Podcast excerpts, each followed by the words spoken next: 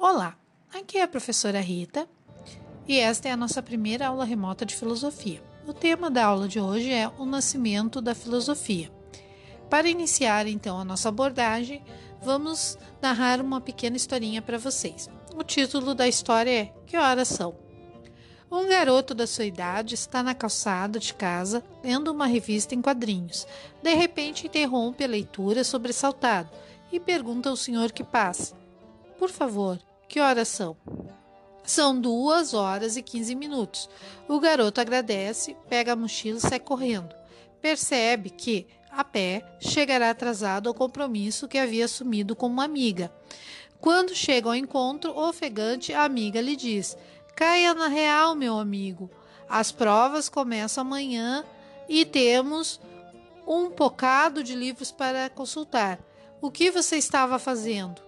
Estava lendo essa interessante revista e não me dei conta. Ah, já sei. Você estava no mundo da lua e eu aqui. Calma, calma. Devagar se vai ao longe. Vamos refletir sobre esse diálogo como se fôssemos filósofos. O garoto, ao perguntar as horas ao senhor, demonstrou que acredita na existência do tempo, na possibilidade dele ser medido e de ser expresso em quantidades uma hora, duas horas. Ficou ainda claro que para ele o tempo passa, pois se deu conta de estar atrasado para um importante compromisso.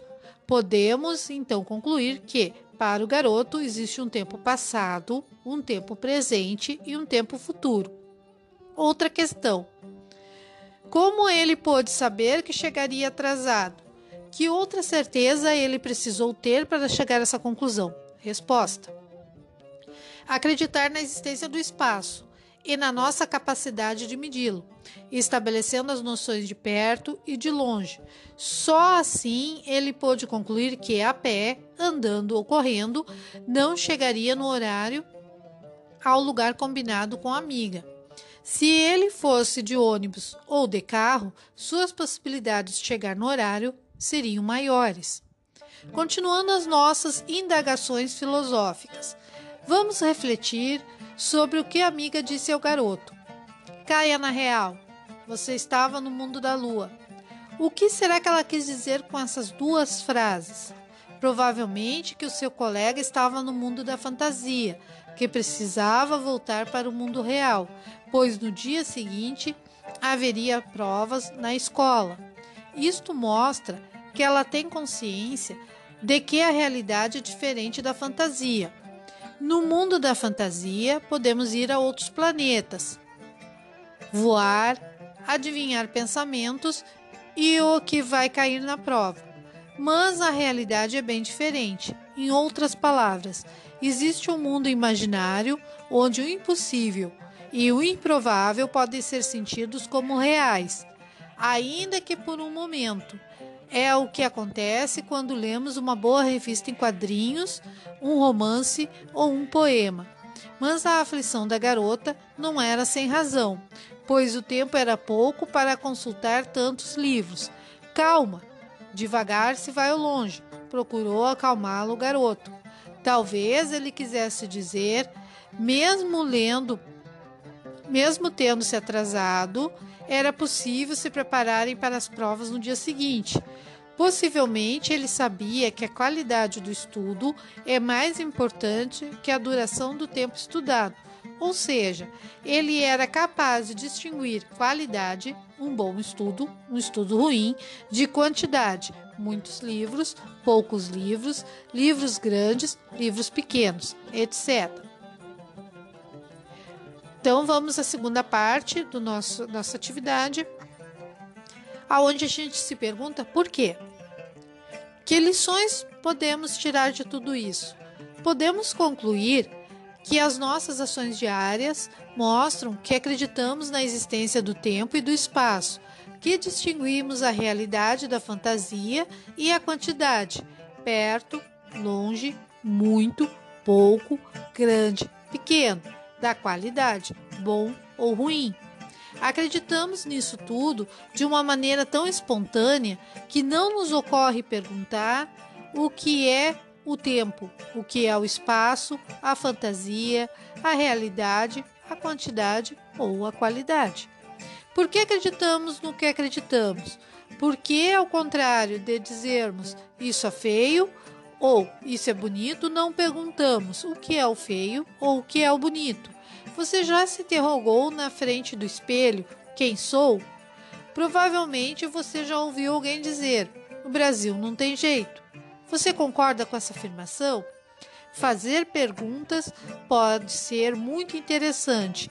Ao perguntar aquilo que parecia certo, se torna duvidoso, e isso é bom, porque é a dúvida que nos faz aprender. Terceira parte, então, a atitude crítica, o senso comum e os mitos. Então, nessa parte do texto, nós vamos analisar esses três conceitos, certinho? Vamos lá. Um filósofo jamais aceitaria que uma conversa terminasse com a frase: O Brasil não tem jeito. Uma das características do filósofo é não aceitar os fatos, as ideias, as situações, os valores, os comportamentos, as atitudes, enfim, todas as coisas sem ter investigado a fundo e compreendido muito bem porque elas são como são. O filósofo, filósofo, desculpe, começaria se perguntando: "Mas não tem jeito por quê?" E duvidaria da afirmação do colega, até que o mesmo conseguisse provar a sua descrença no país. Se o colega fosse dizendo: "Ah, o Brasil não tem jeito porque não tem e pronto." O filósofo seguiria incansável até descobrir o sentido daquela afirmação. Certamente acabaria complicando ainda mais a questão, perguntando: o que é ter jeito? Existe só um jeito? E isso é o que chamamos de atitude crítica. Quando aceitamos sem questionar uma informação ou informação de outros, estamos agindo de acordo com o senso comum. Aceitar e afirmar que o Brasil não tem jeito, sem explicar ou tentar entender a razão disso, é um exemplo de senso comum, porque, por ser uma opinião muito repetida, ela passou a ser considerada como verdadeira. Quarta parte, então, sem discussão. Nesse sentido, o senso comum é muito parecido com o mito. As narrativas míticas explicam as origens das coisas e dão sentido ao mundo natural e humano. No mito não cabe a dúvida. A sua verdade é inquestionável, pois tem um caráter sagrado religioso. A palavra mito é de origem grega e quer dizer narrar, contar. Os gregos possuíam um grande número de mitos, com os quais explicavam uma porção de coisas. Os poetas gregos, Homero e Hesíodo, usaram em seus poemas antigos mitos gregos, transmitidos oralmente de geração em geração. Em Os Trabalhos e os Dias, Hesíodo, além de contar os grandes feitos dos heróis, narra a origem dos astros, da terra, dos homens, das plantas, dos animais, do fogo, da água, do vento, do bem e do mal, da saúde e da doença, da morte, dos instrumentos de trabalho e do poder. Uma das características do mito é exatamente a de contar as origens e assim dar um sentido ao mundo e à sociedade em que vivemos. Os poetas, conforme acreditavam os gregos, eram escolhidos pelos deuses. Suas narrativas comunicavam sabedorias e verdades inquestionáveis. Na Grécia Antiga, no século VII e VI a.C., há mais de dois mil anos, surgiu uma maneira nova de ver as coisas. Algumas pessoas passaram a questionar a autoridade dos mitos. Não se mostravam satisfeitos com as explicações mitológicas eram os filósofos, ou seja, aqueles que deram origem ao pensamento filosófico. Por que as coisas são como são? perguntavam os filósofos. Neste momento aqui, nós temos no, a, a nosso primeiro bloco de atividades, que são três questões, certinho? Então, eu vou ler as atividades, explicar, e aí, se vocês quiserem dar uma pausa e tentar responder essas questões e depois continuar ouvindo a gravação. Certinho? Então, atividades. Primeira, número 1. Um, tomando por base o diálogo entre um menino e sua amiga, descreva algo em que você acredita sem que nunca tenha parado para pensar na razão dessa sua crença. Então, nessa primeira pergunta, o autor pede para vocês anotarem alguma coisa que vocês acreditam de antemão, mas nunca pensaram por quê, que deram como se a coisa sempre existisse, certo? 2. O senso comum, como vimos, quase sempre coincide com aquilo que todo mundo diz. Cite alguma coisa que todo mundo diz, mas com a qual você não concorda. Explique a sua opinião. Então, agora que a gente tem esse mundo da internet, que todo mundo navega no Face, no, no WhatsApp, em outras redes, eu tenho certeza que vocês já se depararam com alguma coisa de senso comum que todo mundo diz e que você não concorda, que no fundo você sente ou a sua intuição diz que não é verdadeiro. Então, a, aqui a gente pede para vocês anotarem esse fato e explicar a sua opinião, por que, que você acha que, porque você não concorda com essa opinião que todo mundo tem. Terceiro, se na resposta anterior você foi capaz de dar um exemplo de conhecimento ligado ao senso comum, mas da qual você duvida, é possível afirmar que você teve uma atitude crítica? Por quê? Então, aqui é pessoal. A gente leu ali o que, que é atitude crítica no, no trecho anterior do texto, e aqui a gente pergunta por que, que duvidar e explicar com argumentos a sua opinião é ter uma atitude crítica, né? E agora vamos à segunda parte da nossa atividade. A filosofia é filha da cidade grega. A palavra filosofia é composta de filo, amizade, amor, respeito. Então, filo vem de uma, é uma palavra grega que significava na língua grega amizade, amor e respeito. E Sofia. Sofia quer dizer sabedoria. Assim, filosofia é amizade pela sabedoria, amor e respeito pelo saber. O filósofo é aquele que ama a sabedoria, que tem desejo de saber, que tem desejo de saber as coisas. Isso basta para começar a filosofar? Tales de Mileto, o primeiro filósofo de cujo pensamento conhecemos alguma coisa, quase nada que escreveu e ensinou chegou até nós, dizia que a arque, do grego princípio, a, era a água. Isto é tudo, tudo que existia nascia de algum modo da água, um elemento primordial. Não importa, no caso, se ele achava certo ou errado, importa que pela primeira vez o princípio das coisas não era atribuído a uma divindade ou um herói mítico. O princípio encontrado por Tales está na natureza e pode ser percebido pelos sentidos: visão, audição, tato, olfato, paladar, e explicado pela razão, o mais interessante é que se encontravam outros princípios para explicar as coisas. Se, por exemplo, Tales entendia que era água, Heráclito, outro filósofo grego, achava que era o fogo. Isso provocava debates, é claro. A explicação que prevalecia era a de quem tinha mais capacidade de convencer. Defendendo ideias. O que está faltando explicar é como foi possível o nascimento da filosofia, porque as pessoas começaram a ter necessidade de convencer umas às outras de suas ideias. Entre as várias razões que poderiam ser apontadas, a mais importante foi o surgimento da polis, a cidade-estado grega, com a polis, tivemos a vida urbana, o uso da moeda, o desenvolvimento do comércio e do artesanato, e principalmente o aparecimento da cidadania.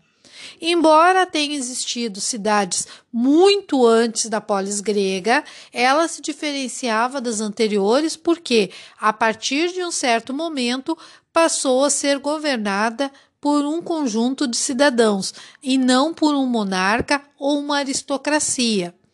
Todavia, é sempre bom lembrar que as mulheres, os estrangeiros e, logicamente, os escravos não eram considerados cidadãos, não participavam, portanto, do governo da cidade. O conjunto dos cidadãos, iguais em direitos, reuniam-se em assembleia para discutir os assuntos referentes à vida na cidade e a tomar decisões. Como os cidadãos eram iguais em direitos, o único modo de fazer prevalecer uma certa posição, por exemplo, deve-se declarar guerra à cidade vizinha. Era convencer a maioria dos cidadãos, pois era ela que decidia, a Assembleia. Então, aquilo que nós chamamos de democracia grega. Uh, entre os gregos, aumento de impostos, declaração de guerra e muitas uh, decisões importantes para o governo da cidade não é tomada pelo rei, não era tomada por um, uma pessoa só, um grupo de pessoas. Uh, principalmente em Atenas, porque havia cidades gregas com reis, mas em Atenas, principalmente, nós tínhamos esse governo que eles, ah, eles, eles se autodenominaram democracia, aonde a maioria dos cidadãos em assembleia votavam as leis, decidiam o, quais coisas a cidade deveria fazer certinho? E isso gerava altas discussões dentro da Assembleia. E daí a necessidade de convencer os outros dessa opinião para fazer maioria na Assembleia na hora da votação. Eles votavam também. Uma pessoa ia lá e, e fazia a sua proposta, daí os cidadãos votavam. Né? Eles não tinham papel, então eles escreviam os votos em cacos de cerâmica. Só por curiosidade para vocês saberem. Uh, outra curiosidade também que eu acho que eu me esqueci de falar para vocês, né? Deixa eu ver aqui. Ah, a questão, então, que, que a filosofia ela nasce exatamente dessa discussão, né? E uma coisa interessante que a gente tem que pensar é, é, é, é suportar a opinião alheia, né? E, e, saber ter a frustração, aceitar perder no debate, né? Que é uma situação que muita gente não consegue, né? Nós vivemos num país que tem uma democracia muito verde.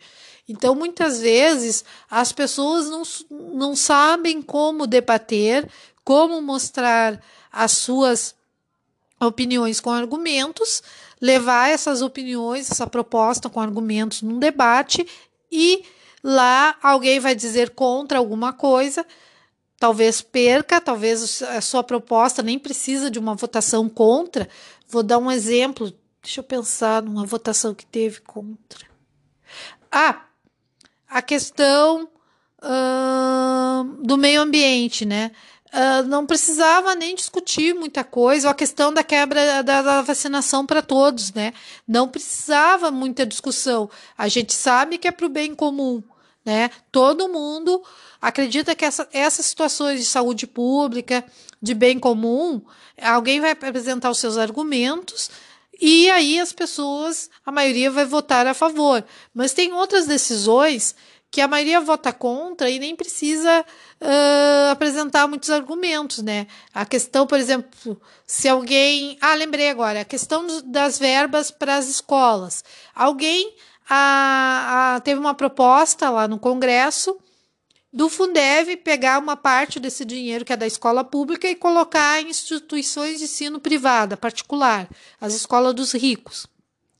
Se essa verba é do governo, né, e ela é por lei para a escola pública, e o governo é responsável pela escola pública, porque se tu pensar que a escola privada, os pais pagam a mensalidade, eles sustentam essa escola, por que, que ela teria que receber ainda mais a verba que é nossa da escola pública? E é claro que essa, é, essa medida e essa proposta nem ninguém nem, nem pensou em ir por conta. Alguém apresentou e alguém já recusou. Quer dizer, então tem isso, né? Tem o debate, ah, porque você é a favor, porque você é contra. E algumas coisas nem precisa de muito debate, né? Tem coisas que é público e notório que são necessárias, por exemplo, questões de saúde, questão de educação e outras, que é esses desvios que podem acontecer, é, é claro que as pessoas vão votar contra. Então, isso é um debate político, um debate saudável, certinho? Vamos lá. Então, procurando explicações. Se Tales e Heráclito se preocupavam e aqui uma coisa interessante que, que na hora da leitura lá eu acabei não comentando com vocês, então vou abrir um parêntese agora e comentar. A, a filosofia, então, como o texto citou antes, uh, é quando os gregos começam a explicar os fenômenos naturais a partir de hipóteses da observação, né, produzindo um conhecimento racional a partir da observação, certo? Então, se deixa de usar explicações mitológicas para esses fatos, certinho? Continuando então, procurando explicações.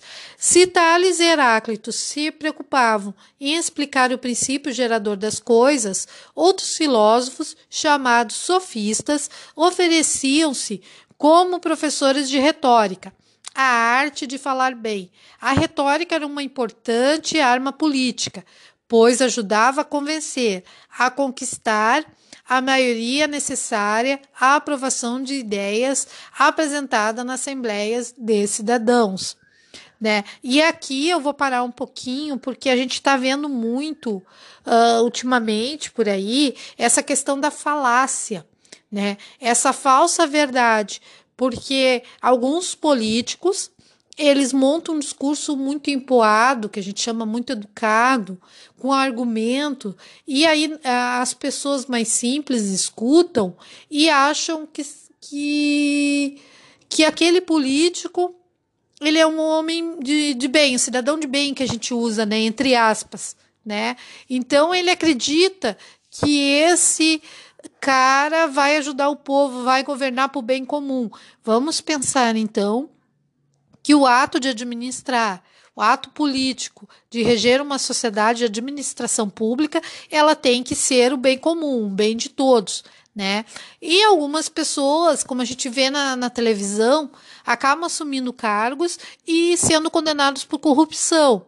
Aí tu fica pensando, Pá, se ele era corrupto, se ele faz parte de, de esquemas escusos do mundo do crime, por que, que as pessoas votam nessas pessoas? É que existe esse conceito de sofisma. São o que, que é isso? Lá, né, como a gente viu que a democracia surgiu em Atenas e que eles precisavam de votação, eles se deram conta que tu pode treinar o teu discurso para convencer o outro. A propaganda faz muito isso com a gente. A propaganda, ela às vezes cria necessidades que a gente não tem. E ela te convence que tu precisa daquilo que ele está fazendo. Por exemplo, com as meninas, né? A, a lançaram um novo batom, uma cor diferente, e você tem que comprar. Quando eu era menina, tinha uns 12 anos, tinha a primeira versão da novela Tititi. Eles lançaram um batom da novela, né? E aquele batom todo mundo tinha que comprar, porque ele tinha uma cor diferente, ele durava 24 horas. Eles criaram uma necessidade de consumo. Até a minha mãe me deu um. Né? Eu também tinha um desses batons. Vocês podem notar que no dia a dia eu não sou muito de usar maquiagem e eu tinha o tal batom. Né? Que Deus de menina eu já sou desse jeito desengonçado. Mas continuando, né? Então, isso é a retórica, né? Esse discurso bonito ele, ele, ele tem que ser bonito, que ele tem que seduzir quem ouve, né? Bem falado, né? Ele, ele vai te convencer que tu tem uma necessidade e que aquela pessoa que fala, ele tem a solução para o teu problema, né? Então, isso é retórica e sofisma. Espero que vocês tenham entendido. Né? Então, como seguindo a nossa leitura, voltando para o texto, a retórica era uma importante arma política, pois ajudava a convencer, a conquistar a maioria necessária à aprovação das ideias apresentadas na Assembleia de cidadãos. Os filósofos passaram então a se ocupar não apenas do estudo da natureza, a quem os gregos chamam physis, tá? Mas também da vida política. A palavra vem de polis, né? Então a própria palavra política vem também de cidade grega, né? Polis. E começaram ainda a ter outras preocupações, a levantar novas questões. O que é o bem? O que é o belo? E a verdade? E a justiça? E aí nós temos o nosso primeiro filósofo, filósofo assim que inaugura a forma ocidental de pensar, que é o Sócrates e o seu discípulo Platão. Foram os filósofos que romperam definitivamente com o mito. Uh, por que, que a gente sempre une a palavra de Sócrates e seu discípulo Platão? Porque a gente conhece Sócrates a partir dos escritos de Platão, que é o que conservou para nós. Né? E eles são importantes porque eles romperam definitivamente com a ideia de mito. Então, eles vão dizer que tudo pode ser explicado, né? Continuando então a leitura. No seu livro A República, Platão apresenta uma cidade ideal, a qual seria governada por filósofos. Os poetas, narradores dos mitos gregos, seriam expulsos da cidade idealizada, pois não contribuiriam para ensinar a verdade, e sim para conservar a superstição. Então, o que, que eles estão dizendo? que aquele fato de atribuir os mitos e dizer, porque o mito, como ele é conservador, porque se foi os deuses que fizeram essa ordem como, no, como os homens gregos vivem, os gregos não podem fazer nada para mudá-la, porque seria um ato contra os deuses, certo? Então eles vão dizer que não, que isso é superstição e que a gente pode sim mudar algumas coisas né? Só que ao defender essa ideia, né, que era possível mudar, o Sócrates pagou um preço muito alto por usar a razão contra a autoridade do mito. Acusado de corromper os jovens e ensiná-los a abandonar os deuses da cidade, foi condenado à morte. Seus ensinamentos chegaram até nós graças aos seus discípulos, pois ele mesmo não deixou nada escrito. O filósofo, como já dissemos, se caracteriza por uma atitude crítica diante do mundo. Uma célebre frase de Sócrates traduz essa atitude: só sei que nada sei. Então, no momento em que tu diz que sabe alguma coisa, tu não critica. Tu sabe que as coisas são assim, são assim. Mas se de repente tu se colocar, observar o que tu pensa, de uma forma indagadora. Uh, será que é assim mesmo? Ao pensar, será que é assim mesmo? Tu colocando em dúvida aquilo que tu sabe, tu abre o caminho para uh, alargar seus conhecimentos, né? Então, aqui nós temos o segundo grupo e o último de atividades, né? Já estamos nos encaminhando para o final. Então, a atividade 4 Questão 4. Digamos, é uma historinha, certinho? Ele vai dar um exemplo e depois vamos ter as questões. Digamos que Nícias seja um, um, cidadão grego, desculpe, vivendo em Atenas no século V a.C., quando a filosofia estava em seu pleno esplendor. Ele tem um amigo filósofo, um sofista, que lhe dá aula de retórica. O filósofo está ajudando Nícias a preparar um discurso que fará na Assembleia para defender a ideia de construir um edifício público. Um colega dele, Lísias, tem uma opinião contrária a respeito da necessidade de tal obra para a cidade, mas não tem um filósofo sofista para ajudá-lo em seu discurso. Quem, na sua opinião, terá mais chances de vencer esse debate na Assembleia? Por quê? Então, Diga qual dos dois você acredita que terá mais chances de vencer esse debate na Assembleia e justifica essa pergunta, essa resposta, desculpe. Por que, que você acha que aquele tem mais chance? E a nossa última questão de hoje, dessa aula, 5. Forme um grupo com mais de três colegas para discutir a frase de Sócrates: Só sei que nada sei. Depois do debate, um dos grupos será sorteado para fazer um relatório oral para a classe. Uh, como nós estamos nesse momento trabalho remoto e a possibilidade de estudo em grupo é muito complicada, né? Porque a gente não pode aglomerar, né? Uh, mas é interessante essa atividade, então vamos fazer assim. Quero que apenas vocês comentem uh, individualmente, então você comenta individualmente a frase do Sócrates: só sei que nada sei. Certinho? Uh, vamos fazer também uma experiência. Você pode me mandar essas cinco questões comentando de forma oral, ou seja, vocês me mandam pelo WhatsApp, ou é, pelo WhatsApp melhor, um, um, mensagens de voz com as respostas, comentando, certinho? Porque a filosofia ela exige um posicionamento, ela exige que você explique por quê. E algumas pessoas acham mais fácil assim falar, tá? Então, se vocês acharem legal, né? Já que a gente está nesse mundo remoto, eu também já estou mandando só mensagem de voz. Vocês também podem fazer isso. São cinco perguntinhas, cinco questões, e vocês me mandem as respostas também, ou, em, por escrito, com aquele velho formato, né? Faz no caderno as respostas, tira uma foto e manda para mim. Uh, com nome e turma, ou se não, mandem mensagem de voz. Certinho? Até a próxima!